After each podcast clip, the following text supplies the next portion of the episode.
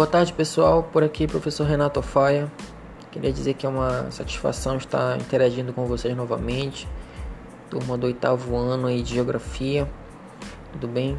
Falar para vocês que é um desafio para todos nós, né? Está sendo um grande desafio para vocês, está sendo um grande desafio para nós, professores, está sendo um desafio para os familiares de vocês, né?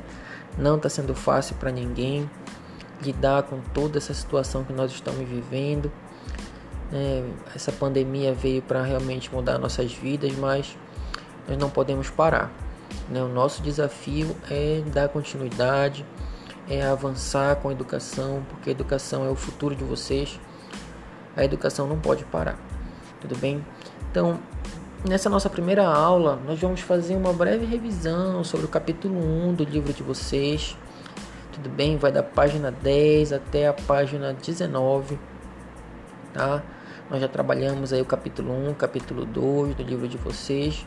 Nós vamos estar avançando depois, na próxima semana, com outros assuntos, tudo bem? Mas essa semana está sendo tudo muito novo, tá todo mundo com muitas dúvidas ainda, todo mundo tendo muita dificuldade a respeito do que fazer, de como fazer, de quando é para entregar os trabalhos, assim, eu tenho acompanhado nos grupos, está sendo aquela correria. Então, vamos com calma, né? Vamos fazer as nossas atividades de forma tranquila. Eu vou estar à disposição de vocês de quarta a sexta no período da tarde, tá? Em outros horários eu não vou responder, eu vou responder de quarta a sexta no horário da tarde. Tá? De manhã eu vou estar ocupado com as turmas da manhã, à noite eu vou estar ocupado com as turmas da noite. E final de semana eu vou estar né, com a minha família. Então, de quarta a sexta tarde estarei totalmente à disposição de vocês para tirarem as dúvidas que vocês possam vir a ter. Tudo bem? Vamos lá. Unidade 1, capítulo 1. Geopolítica e relações internacionais. Vão lá para a página 12 do livro de vocês. Eu vou esperar vocês pegarem o livro, chegar na página 12, tá? Nós vamos falar sobre os primórdios da geopolítica, né? Geopolítica foi um termo criado pelo Rudolf Kesslin no final do século XIX, né? Final do século XIX, início do século XX, vai tratar justamente a valorização do território, né? O território que é tão importante aí para as nações, tão importante para os países, né? Então, o, o, o Rudolf Kessler ele faz parte de um grupo de geógrafos aí da geopolítica clássica. Fala que o território ele, ele é fundamental como um instrumento de política externa a soberania de um país, a força de um país, ela passa, ela perpassa justamente pela valorização do seu território. A forma como ah, as instituições políticas e administrativas vão organizar e administrar o território vai ser fundamental para a sobrevivência do seu povo. Tudo bem? Olha, nós estamos vivendo isso na pele agora. Né? As nossas vidas elas estão nas mãos das autoridades. Se as nossas autoridades tomarem decisões boas, a população não vai sofrer tanto. Mas se as autoridades não tomarem decisões boas, a sua população vai sofrer. Essas decisões elas são tomadas dentro do território, né? O território brasileiro, as autoridades brasileiras elas são responsáveis pelas políticas de saúde, pelas políticas de segurança e pelas políticas de educação vigentes dentro do nosso território, tá? Então a geopolítica ela é viva, a geopolítica ela é constante, a geopolítica ela se renova, né, a cada geração. Tudo bem? Além desse termo, nós trabalhamos também a questão do estado, da nação, do território e de país como conceitos chaves, tá? Dentro da geografia. Dentro da geografia. Tudo bem, gente?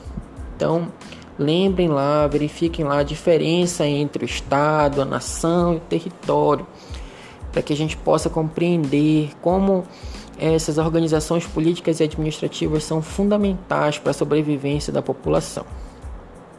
Vamos lá. O Estado, lá na página página 14. O Estado. O Estado é a forma como a sociedade está organizada politicamente. Tudo bem? Nosso Estado ele é dividido entre três poderes: o poder executivo, o poder legislativo e o poder judiciário. Tudo bem? Poder executivo, legislativo e judiciário, eles formam o governo, tá? O governo que administra, né, as políticas administrativas e legislativas dentro do nosso território. Tudo bem? As Forças Armadas cuidam da defesa do território, cuidam da soberania, tá? Para que seja para que o Brasil possa ser um Estado soberano, né? aquele que não tem de reconhecer nenhum poder superior a ele. O Brasil é soberano. Tá? A Argentina não pode fazer uma lei que vai incidir sobre a população brasileira.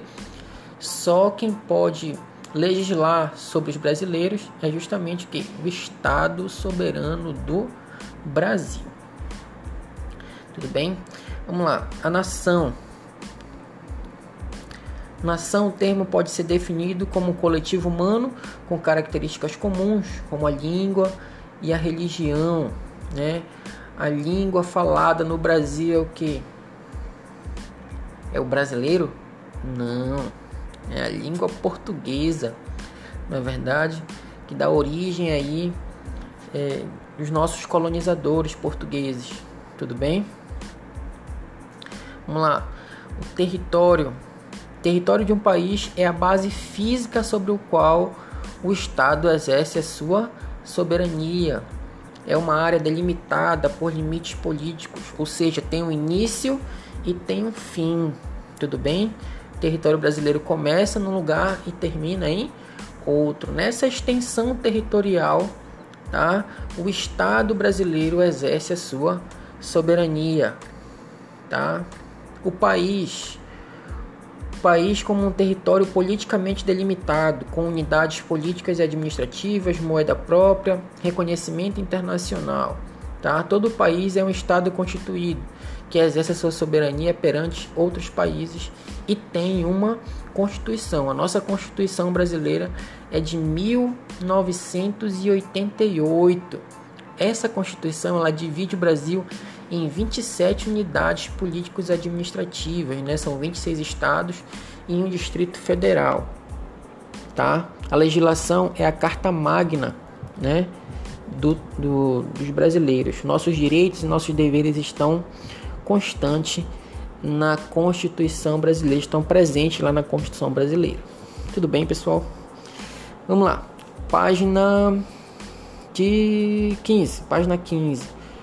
Aqui na página 15 nós vamos falar já das organizações bi e organizações multilaterais, né? Quais são essas organizações multilaterais, né?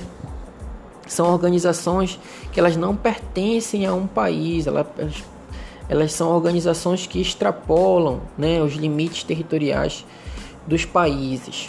Tudo bem? Um país ele mantém relações econômicas, relações políticas com outros países, né?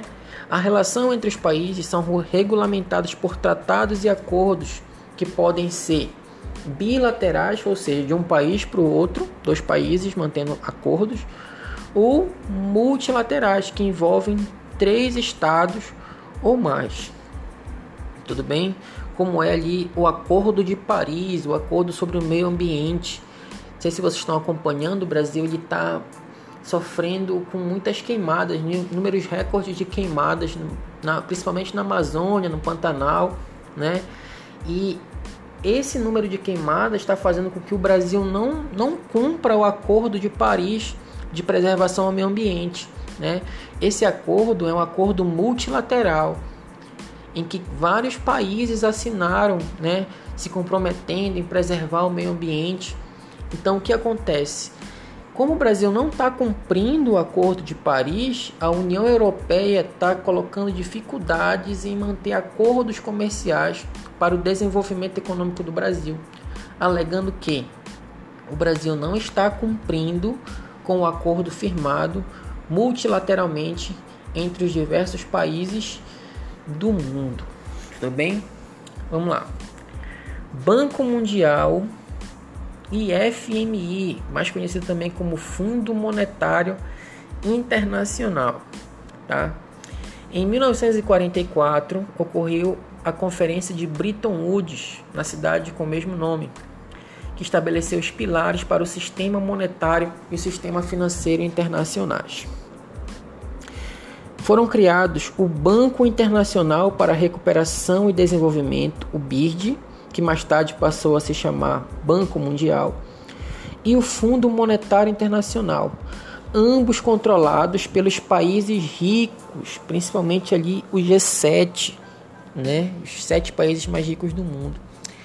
O Fundo Monetário Internacional ele é uma organização multilateral, porque tem vários países que, que, que, que financiam os empréstimos para outros países.